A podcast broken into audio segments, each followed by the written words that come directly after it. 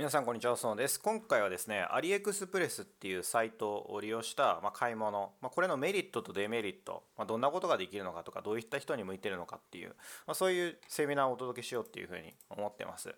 でですね、ま3年ほど前から、まアリエクスプレスってこれ中国のサイトなんですけれども、ここを使い始めて、ものすごい僕自身っていうのが QOL が上がっているんですね。で、上がっていますし、このアリエクスプレスを、ま自分に近い人ですよね、ま家族もそうですし、親戚にも提案しましたし、まあ、自分のお客様にも提案をしてきてるんですよね。でほとんどの人は結構そのことによって人生すごい満足してますとかここ知れて本当に良かったですとかありがとうございますとか言ってくれていてあのかなり満足度が高いサイトなのかなっていうのを感じてるんですよね。で、まあ、アリク使っったことで具体的に何が良かったかとかどういったメリットがあるのかっていうのはこの後、まあ話していきたいんですけど、まあ、簡単に言うと、まあ、日本で買い物するのがバカらしくなるっていうことですね。まあ、僕自身はね僕自身は僕に近い人たちっていうのはね。で中国っていうと品質が悪いっていうイメージを持たれる方もいらっしゃると思うんですけれども、まあ、実際にはその日本で Amazon とかで買っているものとか、まあ、僕らが普段生活で買うものですよね。の多くが中国で作られてるわけであり中国だから品質が悪いっていう考え方はちょっと古いのかなっていうふうに思ってます。でアリエクスペースっていう会社は、まあ、日本でいうと、まあ、楽天みたいな位置づけなんですよね。で運営元っていうのは世界最大の EC サイトでであり上場企業のアリババ集団っていうところなんですよね。だからその品質もそうですし運営元が信頼できないっていうのもちょっと違うのかなっていうふうに思ってますし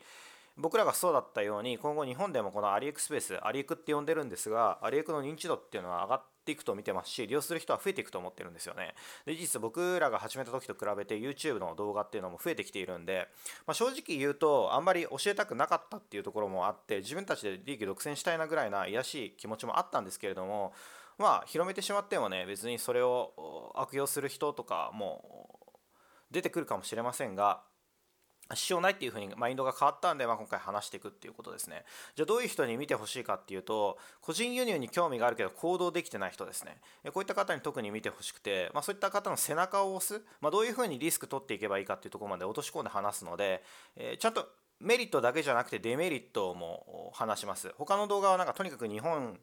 より安いし、まあ、Amazon なんか高くて買うのバカだぐらいの勢いの動画とかもあるんですけれども、そうじゃなくてちゃんとデメリットもあるし、あと向いてる人と向いてない人ってのもちゃんと言語化しているんですよね、この動画セミナー。向いてない人っていうのもいるんで、じゃあどういう人はやらない方がいいよっていうのもちゃんと話すんで、まあ、そういったところを自分自身の思考性だとか性格と比較していただいて、まあ、決めていただくといいのかなっていうふうに考えてます。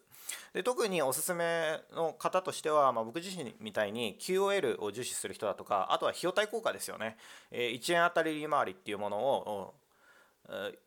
上げていきたい人ですよね。コスパの高い買い物をしていきたい個人の方っていうのに見ていただくとよろしいのかなっていうふうに思いますし、あとはですね、法人でありますとか、店舗の経営をされている方ですね、あるいは購買担当の方ですね。要は経費削減をする上でも中国輸入っていうものを使うことで絶大なメリットがあるっていうふうに考えてます。ただいきなりアリエクにフルシフトするっていうのではなくて、良いシフトの仕方、リスクの取り方、塩梅の取り方っていうものが僕自身の考えっていうのがあるので、まあ、そういったところもお話しするので、そのあたりですね、お金を削減したいコスパの高いものを手に入れてみたい経費削減をしてみたいビジネスオーナーの方、まあ、そういった方にも、ま、満足に満足できるかって分かんないですけど参考になる内容にできればいいなと思って語っていきます。はい、でアリエクスペースって何っていうことなんですけれどもまあ先ほど話した通り世界最大の EC サイトが運営している個人向けショッピングサイトで、えー、アリババっていうサイトがあると思うんですが、それの個人向けですね。アリババっていうのは法人 B2B に特化してるのに対して、アリエクスペースは B2C ですね。っていうところに特化をしてて、一番大きな違いっていうのは、アリババっていうのは例えばロット数っていうのが決まってて、50個単位、100個単位とかでないと注文受け付けませんよっていうところが多いと思うんですが、アリエクスプレスの場合は商品を1点から購入することができるんですよね。もう本当に日本円で数十円とか数百円ぐらいから注文することができて、しかも驚くべきことに送料込みで100円とか100円以下とかで購入できる商品っていうのもたくさんあるんですよね。えー、で中国に国籍がないと例えばタオバオっていうその中国最大のオークションサイトがあるんですがそういったところっていうのは日本人が利用しようとしてもできないんですよね中国に国籍がある人でないとユーザー登録ができないようになってたりとかして中国のショッピングサイトっていうのは結構そういうところが多いんですよねでその国籍がなくても買い物できるサイトっていうのもあるんですけれどもそういったところは全部中国語で書かれていたりして非常に分かりにくいんですよね。だけどアリエクスペースっていうのはこれあのスマホ持ってる方アプリがあるんで入れてみてほしいんですけれども日本語に対応してて自動的に日本語に翻訳をして表示してくれるんですよね。だから日本で買い物するのと慣れてくると同じような感覚で注文することっていうのができる。そして扱われている商品なんですけれども、まあ、個人向けの商品ですね。例えば今スマホの話したのでちょっとスマホで言っておきますと例えばスマホのケースなんていうのは日本で買うと3なあの2000円とか1000いくらとかやっぱすると思うんですけれどもそういったのもアリエクとかで買うと本当に2ドルとか1ドルとか3ドルとかすごい安い値段で購入できたりするんですよね。で僕は熊本にビジネスで出張行った時にその街中で、ま5000円ぐらいの iPhone ケースが売ってたんですがそれ自分がちょっと前にアリエクで買ったケースだったんですよね。アリエクで5ドルぐらいで買えるものが日本で5000円で売ってたりとかして、まあ、そういったそれぐらい日本で値段つけて売れるで売れるって思えるような品質の高いものがすごい安く購入できるっていうのがあります。なんでアリエクスペースどんなところって聞かれたらまあそういった感じです。扱われてる商品っていうのはまあ今スマホの例を出しましたがスマホ以外にも本当にたくさんありますね。美容商品っていうものもありますしパソコン関連のそのパーツっていうのもありますし服なんかも売ってますし本当にたくさんありますね。車のパーツとか本当にいろんなものが扱われてます。でアリエクを使うメリットっていうところをまずお伝えしたいと思うんですが、まあ、これまで何度も話してきたんですけど一番大きなメリットっていうのは大半の商品が日本で買うより安いですね。Amazon の購入価格の半値とかもそんなの全然珍しくないですしものによってはもう本当に日本の3分の1とか4分の1とかかなり安い商品っていうのが多いですね。で個人的には僕が大きなメリットだと思ってるのは新しい技術を搭載した商品がいち早く登場するっていうことですね。で例えば Bluetooth を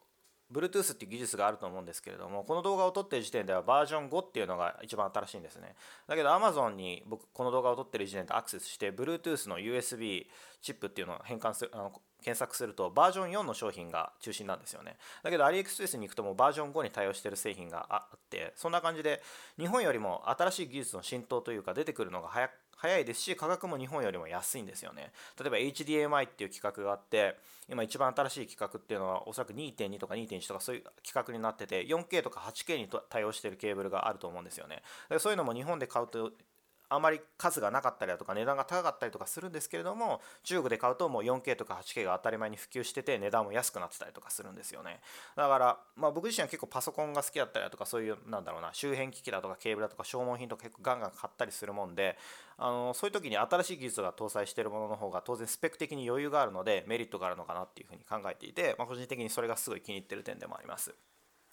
で美容の商品とかでも新しい技術とか例えば最近買ったもので脱毛器っていうのがあるんですけど日本で日本のアマゾンとかで検索して出てくる脱毛器っていうのはそのまあアリエクスプレスじゃないかもしれないんですけれども中国の業者に作らせたものが日本に来てそれを日本のアマゾンとかの配送センターに納品してるって商品なんですよね。つまり中国から日本に入ってくるまでの間に若干ラグがあってその間技術が古くなってくるんですよね。だけどアリエクスプレスで直で買い物をすればそのえ、例えばその脱毛の中でも IPL っていう一番新しい技術に対応していたりだとかあ脱毛だけじゃなくてニキビ除去だとかシミ除去もできる機能がついてたりだとかより新しい技術を搭載したものっていうのがあるんですよね。なんでそういったものを利用できるっていうところが、まあ、僕結構新しい技術とか好きなもんであの個人的にはすごいメリットかなっていうふうに考えてます。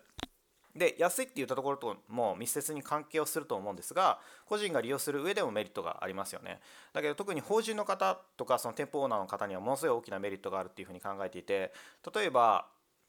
その Bluetooth のアダプターさっき話したのにちょっと話すと日本で僕が検索した時大体1000円前後だったんですよね。で僕それ1ドルか2ドルぐらいでアリエクスプレスで購入できてるんですよ。送料込みで。ってことは1個あたり700円ぐらいの価格差があるんですよね。で1個買うだけだったら700円の差だから大きな差はないんだけどじゃあ法人でデスクトップ30台持ってますと。それぞれに Bluetooth のチップつけたいってなった時に日本で買ったら 30×1000 で3万円かかるんですよね。だけどじゃあアリエクで2ドルだとしますね。2ドルだったらそれ30台買ったって 2×30 で60ドルで買えるんですよね。かなり差が出る。要するにスケールがでかくなればなるほど経費削減効果っていうのがでかくなってくるんですね。だからそういった時も先ほど冒頭で法人様とかその店舗のオーナー様にも役立てていただける内容になると思いますっていう話をしたと思うんですがそれはこういうことですね。経費削減効果があるっていう大きなメリットがあります。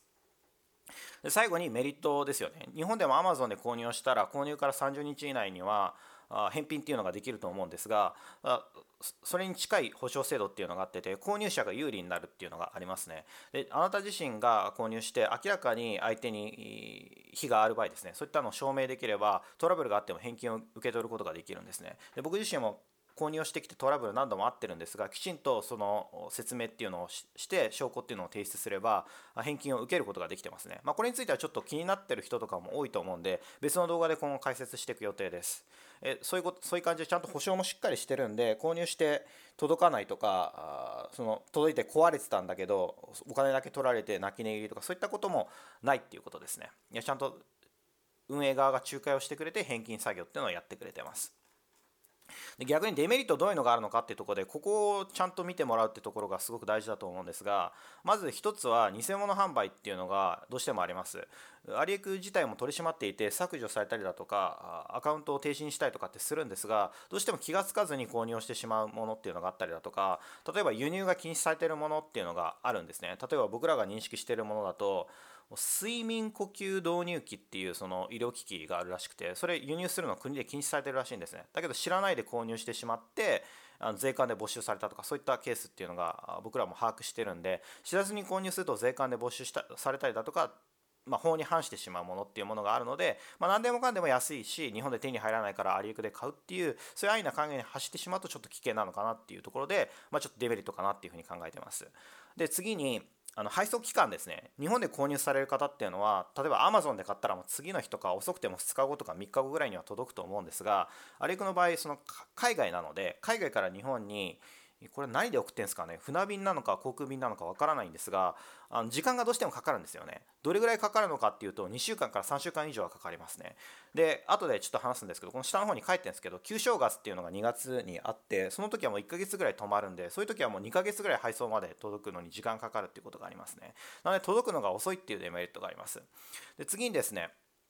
まあおおむね品質に関しては満足できると思うんですけどもやっぱり安すぎるものっていうのは質が悪かったりだとかあとは配送途中で破損をしてしまって壊れた状態で届くっていうことがありますね、え、僕自身は、ま、どういったトラブルがあったかっていうと例えばデニムを購入した時にそのデニムの何ていうのかなそのボタンがあるじゃないですか。ちょっとこれ分かんないかもしれないですけどその止めるボタンがあるんですよね。そのボタンのところに穴が開いてなくてボタンを通せないっていうことがありましたね。でそれトラブルをがだと思ったんで購入者に行った時にそれは自分でカッターで切って開けてくれとかって言われたんですよね。だからなんかそういうちょっとラフというかあなんだろうな日本だとそんな絶対起こりえないと思うんですけどそういう日本の常識が通用しないっていうデメリットがあったりします。そしてそういったトラブルがあった時にここに書いたんですが意思疎通っていうのは基本的に全て英語なんですよね。これは機械翻訳をすることによって分かりますし中学レベルから高校初級レベルの英語で全然対処できてしまうんですが英語に苦手意識を持ってたりだとか英語絶対使いたくないみたいなアレルギーがある方にはきついのかなと思ってデメリットって書いてます。で僕自身がその明らかに相手にトラブルがあって返品をしてくれっていうのを言われた時にあの着払いで中国に日本から送る方法ってないんですよね。なので直払いで返品をしたいってなった時にもう返品をすることができなくて結局自分で送料を払って赤字になってしまうことがあるんですよね。その商品自体の返金っていうのはしてくれたんですけれども結局送料を自分で負担しなければならなくて赤字になってしまうっていうことがあったんであのそういう着払いで返品ができないっていうのはかなり違いますね。日本の Amazon だと着払いで送って着払いで受け付けてくれて自動的に返金するかそのポイントに変換して返してくれるかっていうのがあると思うんですけれどもそういったシステムがないってことですね。これはまああのアリークが悪いっていうよりかはその国と国の貿易の都合というかそのまあ何て言うのか物流の問題なんですけどね、まあ、そういったトラブルというかデメリットがあります。で先ほど話した通り旧正月の時っていうのがありまして毎年2月なんですけれども、まあ、そういった時は出荷業務や対応が1ヶ月近く止まってしまうんでなかなか届かなくてイライラしたりそのメールしてるのに返事が来なくて、まあ、フラストレーションが溜まってしまう方もいらっしゃるのかなっていうふうに思います。僕自身はもう3年ぐらい使ってるんであまたかみたいな感じでも慣れてるんであとすぐに届かないと困るものっていうのはこの後話しますけれども購入しないようにして使い分けてるんであの大丈夫なんですが最初は多分そういった時にたまたま初めて使った時がね初めてアリーク使ったのは旧正月の時で全然届かないじゃないですかみたいな感じですごいびっくりしてしまう人もいると思うんで、まあ、一応デメリットとして紹介したって感じです。じゃあ個人輸入するにあたって、まあ、どういった人が向いてるのかどういった人が向いてないのかってところでここも結構大事だと思うんで最初にお伝えしていきたいんですがあまず多少のデメリットがあってもトータルで考えると実績の方が大きいって考えられる人は向いてると思います。これ結構僕なんですけど。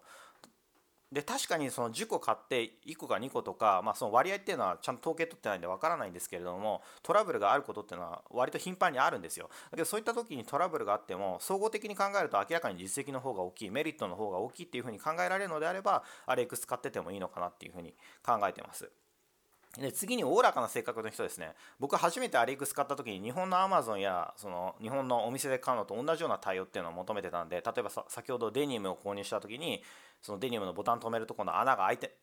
あの塞がったままになってたって話したじゃないですか。そういう時にものすごい怒ってしまったんですよね。だからそういう時に怒ってしまう人っていうのはなんか向いてないというか気が短い人は向いてないというかあのもっとおおらかでいいって感じなんですよね、まあ、海外通販してる人っていうのはこの辺りの感覚例えば普段から eBay で買うとか普段から Amazon US で買う人とかそういうの分かってくれると思うんですけれども初めてその個人輸入する人だとか初めてアリアリクを使うのが個人輸入の初めてっていう人はちょっとそういったところ気をつけていただくというかあなんか広い心で接してあげるといいんじゃないのかなっていうふうに思ってます。逆にそういうことができる人は向いてると思います。でまああわよくは安くした商品転売したい人っていうふうに書いたんですけどあの、まあ、ぶっちゃけ転売できるできないで言うと、まあ、転売できてしまいますね。相当価格差が開いてるものっていうのもありますしそれ右から左に流すだけでも月に3万とか5万とか利益出てしまうっていう状況ですね。なのでまあ転売したいっていう人の仕入れ先としてもなんだかんだ言って機能します。でそれがあるがゆえに今まで話してきませんでしたね。利用されてしまうと嫌だな。知られてしまうとライバル増えて嫌だなっていう思いがあったんで話してこなかったんですけど、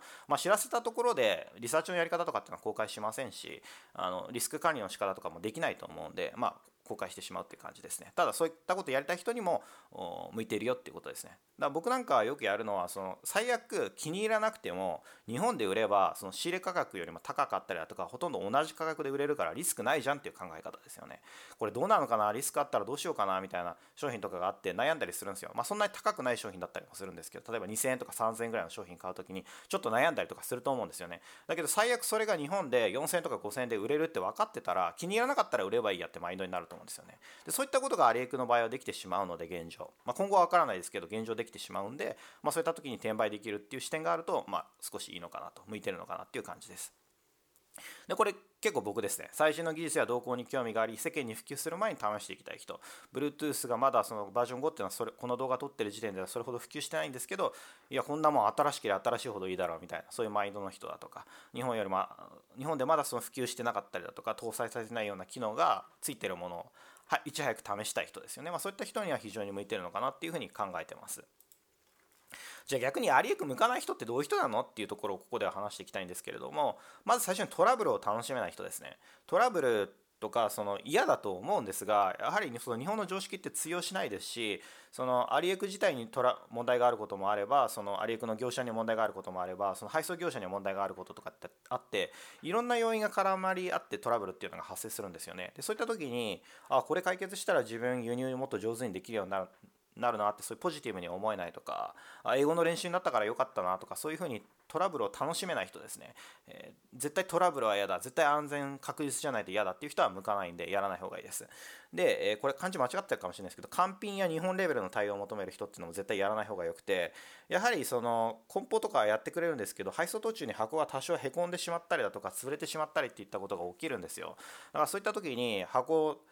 なんだろうその潰れてるから返金しろとかそういう対応してもおそらく対応してくれないと思うんですよね。そういうものなんだから仕方ないだろうみたいな。安いんだからいいだろうみたいな感じで向こうも言ってくると思うんですよね。だからそういった時に、まあ、トータル先ほど話したんですけどデメリットもあるんだけどトータルで考えた時にメリットの方が大きいって思えない人ですね。日本の基準日本ではそういったことは起こらないんだとかなんか昔の僕そういうこと言ってたんですけどそしたらここは日本じゃねえって言われて終わりましたけれどもなんかそういう人はやっぱ向いてないんじゃないかなっていうふうに思うんですよ。まあ、僕みたいにその後天的にマインド変えられるとかそのなんだろう変化に対して対応できるというかアリエクがそういうふうに場所なんだって分かったら自分もそれに合わせていくみたいに変われる人とかだったらいいんですけどもう絶対にもう日本レベルのものを求めるからそうじゃないサイトとかっていうのは嫌だ紹介しないでくれとかそういうマインドの人は使わない方がいいかなって感じです。で神経質な人ですよねもうちょっと傷入ったらもうダメとかあスレがあるからダメとかちょっと出っ張ってる部分があったからこれはもう返金しろとかそういうことを言う人っていうのはもうなんだろうそのねあの使わない方がいいかなって感じです。まあ神経質な人もそうですし完璧主義ですよね。完品、まあ、この辺は結構重複するんで割愛しますが完璧主義な方っていうのも使わない方がいいです。あとやっぱりそのコミュニケーションが英語なので英語が嫌いな人っていうのは向かないのかなっていうふうに感じ考えてます。ただこれもあの使っていけばできるようになるんで僕自身も別にそんな英語すごい得意かっていうと得意では別になかったりしますしただ嫌いじゃなくて好きっていうだけで好きだから続けてて使ってる間になんかその中国人特有の英語だとか、まあ、こういうふうに言えば相手に通じやすいとかそういうのが分かってきてでそういうなんだろう経験だとか実際に英語を使いながら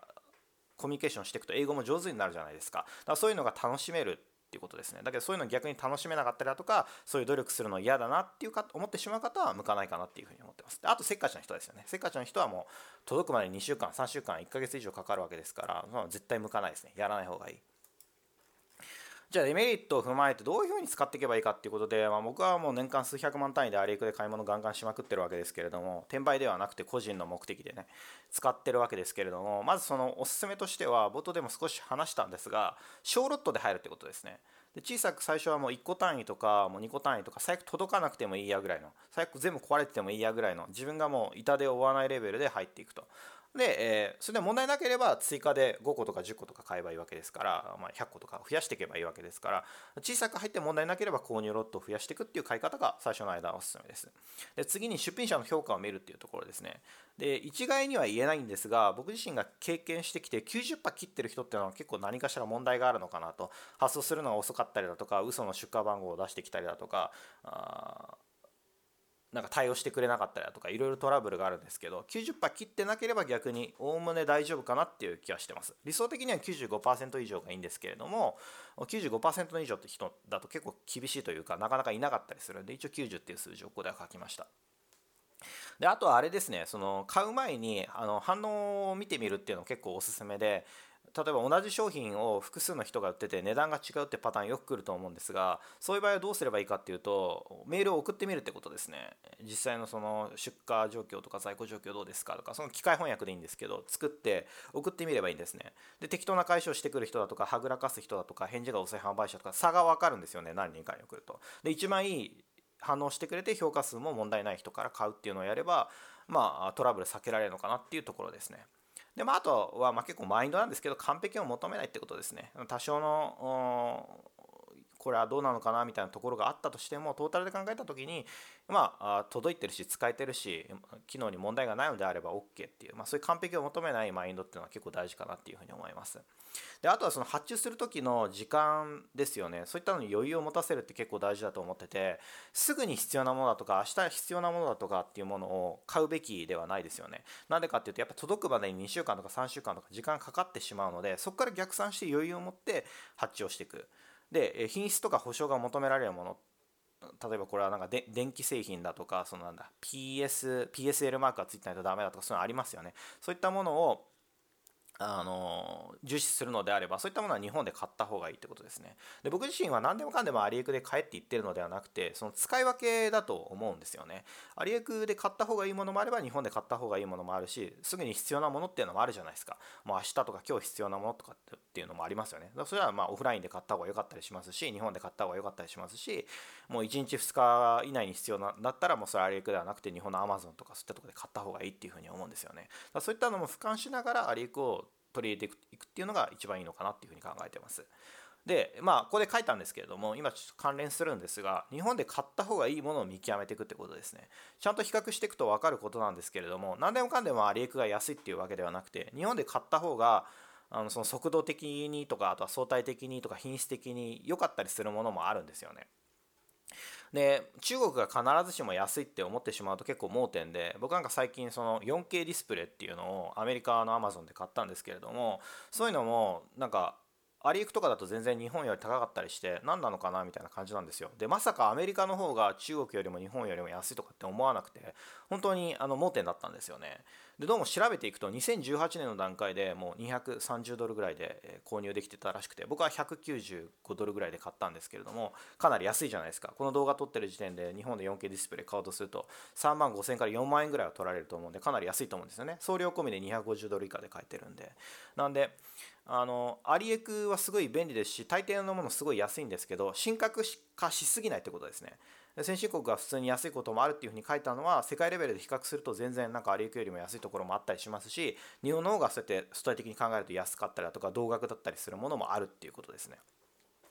であとはキャッシュバックサイトですね。今日のこの動画の概要欄のところに登録した時にもらえるそのクーポンのリンクとそれからキャッシュバックサイトのリンクを貼っておくんでもしよろしければ利用してみてほしいんですがキャッシュバックサイトっていうのを通すと、まあ、この動画撮ってる時点ですけれども3%バックされるんで結構でかいです。そして海外なんで消費税も取られないんでかなり税制面でもメリットがあるんですよね。で、まあ、具体的にキャッシュバックのサイトとしましては日本語で利用することができる楽天リーベーツっていうところと、まあ、これ英語のサイトになってしまうんですけれどもペイパルで受け取りができるミスターリーベーツっていうところがあるんでこれも紹介記事概要欄のところに貼っておきます。っていうところでですね、まあ、今回はアリエクの概要欄というか非常にざっくりしたところなんですが、まあ、僕自身はアリエクを使うようになってそうやって日本で手に入らないものだとか日本だとちょっと高くて、まあ、何個も買うことを躊躇してしまうようなこと躊躇してしまうような商品を大量購入することでコスト削減に成功して、まあ、かなり満足してるんですよね。それは機能的にも感情的にも両方面でですね。ただ、まあ、今回この動画で僕が一番あなたに伝えたいことは何かっていうといやお前もアリエク使えよとかそういう話ではなくて万人におすすめかって聞かれると全然万人向けじゃないんでこのサイト結構そのなんだろうあの、日本人に向かないんじゃないかぐらいの勢いなんですよねアリエクって。結構癖があるんで人を選ぶと思ってるんですよね。ただ、まあ、今回の動画を見て、まあ、アリエク使ってみようっていうふうに考えてくれる人もいると思うんでそういった方にちょっとくどいんですけども言いたいことは何かっていうと、まあ、小さく入ることですよね。最初はもう本当に1ドルとか2ドルとかもう少額のものを買ってみる。10ドルぐらいのものを買ってみる。最悪届かなくてもいい損してもいいやぐらいのマインドでいくっていうのがおすすめで。それでまあ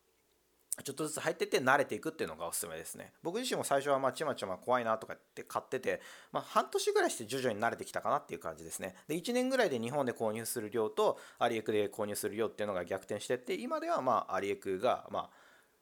半分ぐらいですかね。半分から67割ぐらいですかね、まあ、あとまあそのたまに海外のアマゾンとかで買ったりとか eBay で買ったりとかっていうのもありますけれども相対的に見て、まあ、世界で一番どこで買うのが安いのかなっていうのを比較して購入するようになったんで、まあ、お金もより上手に利用できるようになりましたよってことですね。まあ、今回の動画はですねあなたの買い物生活でありますとか、まあ、QOL ですよね、まあ、こういったところをかなり研究しててあの寄与できるのであれば非常に嬉しく思うんでぜひね今回の動画が参考になれば嬉しく思います。以上です。ご視聴ありがとうございました。失礼します。